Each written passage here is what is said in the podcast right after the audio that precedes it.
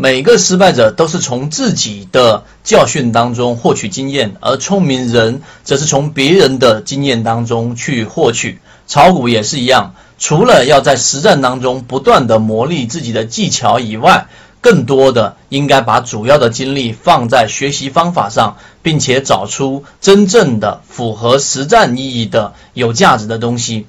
下面请听分享。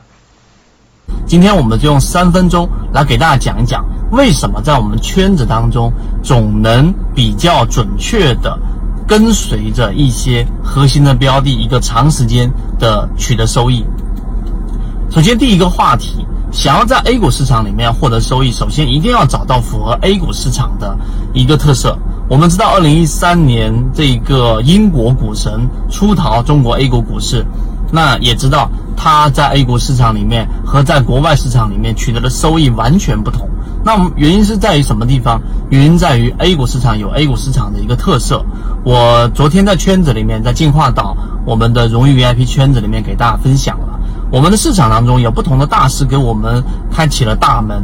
例如说，我们说的这一个造势理论，对吧？给我们趋势交易，这一个是很重要的一个呃系统化的交易方式。那么利弗摩尔给我们正确的去把它变成了一种技术，把投资、把交易变成了一种技术。利弗摩尔，所以呢，他在投机的角度给了我们很多的系统化的知识。然后呢，就是查理芒格，还有就是我们所说的这个格林厄姆啊，巴菲特，他们给了我们对于价值投资的一个理解和价值投资的一个非常完整的判断系统。那么我们要从一个上市公司的估值看它到底是低估还是高估，对吧？然后到费雪整个数据化的交易。那当然，这四个大师给我们开启的大门，并不能说明我们只能用其中一种方法就能对交易产生本质上的一个改变啊！该亏钱的还是会亏钱。不看政策面，在 A 股市场投资是没有出路的。所以第二个话题，我们回归到我们的交易模型。其实，在我们圈子当中，我们给大家去做了过滤。这个过滤其实就是像我们把一个上市公司的一个估值做了一个估，这一个过滤，它是不是一个好公司？四个点嘛，它是不是一个好公司？它是不是有估值？它是不是符合政策面？以及最后它是不是资金面？这四个会在后面的价值分析当中，我们不断的给大家去讲解。但这一块。你以为是交易系统的全部，那就错了，因为它只是我们去做自选板块过滤的价值分析的这一个系统。这个系统后面我会拆分给大家去讲。我们又同时结合了我们的技术分析。我们中国的利弗摩尔，我们的徐翔总舵主，对吧？他呢就完全把估值这一块给剔除掉，他没有去看一个上市公司。举个例子，他操作过的重庆啤酒，对吧？那当时是因为这一个疫苗的研发失败，导致跌到了十三块钱左右。那么他还是认为它会涨回到三十附近，于是去做了一个炒股抄底。你会发现，徐翔操作过的股票，大部分随着时间推移，它并不是像茅台一样是保持着持续增长的。所以，他不是去买一个好公司，而是在估值角度，他非常理解整个市场的情绪和整个市场里面的这个大部分人对于这只股票的一个估值是偏低的。所以，估值偏低，它自然会有一个修复。所以在技术分析和资金角度，徐翔就我们说的中国利弗摩对我们的启发性也是非常大的。这个我在游资思维笔记里面也给大家提。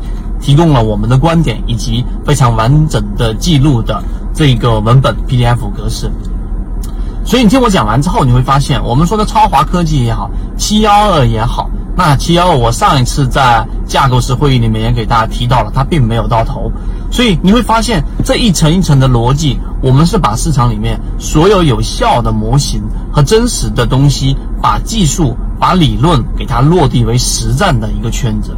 所以在圈子里面进化时间越来越长，大家会越来越发现，我们在一层一层的给大家在 A 股市场里面找到一条适合我们并且能长期生存的一种交易方式。它不是一个软件，它不是一个指标，它不是一个好像你拿来就呃有的鱼竿一钓就能钓上来的鱼，而是一个交易系统，而是一个我们终身进化的一个方向。所以七幺二也好，二八八也好。它短期的利润只是给大家信心的提振，希望我们在圈子当中能够真正的啊去潜下去，然后呢把我们的每一个模块和模型去呃吸入到自己的交易方式当中，最终能够实现我们所说的这一种稳定持续的交易。所以今天我花了三分多钟、四分钟给大家去讲解，其实这两个标的什么都不能说明，只是再一次的给我们更大的信心。信心来自于两个：第一，我们在未来，你只要坚持的去学习和进化你的交易模式，在圈子当中，你一定可以找到一个适合你的。能够持续稳定盈利的赚钱的一个模型。第二个，我们对于未来的抗波周期，也就是未来的一年多的时间里面，一定会有一波行情的信心会更加强烈。所以基于这一点，如果你想加入到圈子当中去学习完整版的视频和系统化的这个内容，甚至啊我们的高级架构师想要获得直接跟我。和一个你的高级管理员，在一个小的三人的进化组里面，去把你的疑问和困惑表达出来，获得我直接的一个看法和建议的这一种模型进化方式的话，可以联系管理员老师。好，今天我就讲这么多，和你一起终身进化。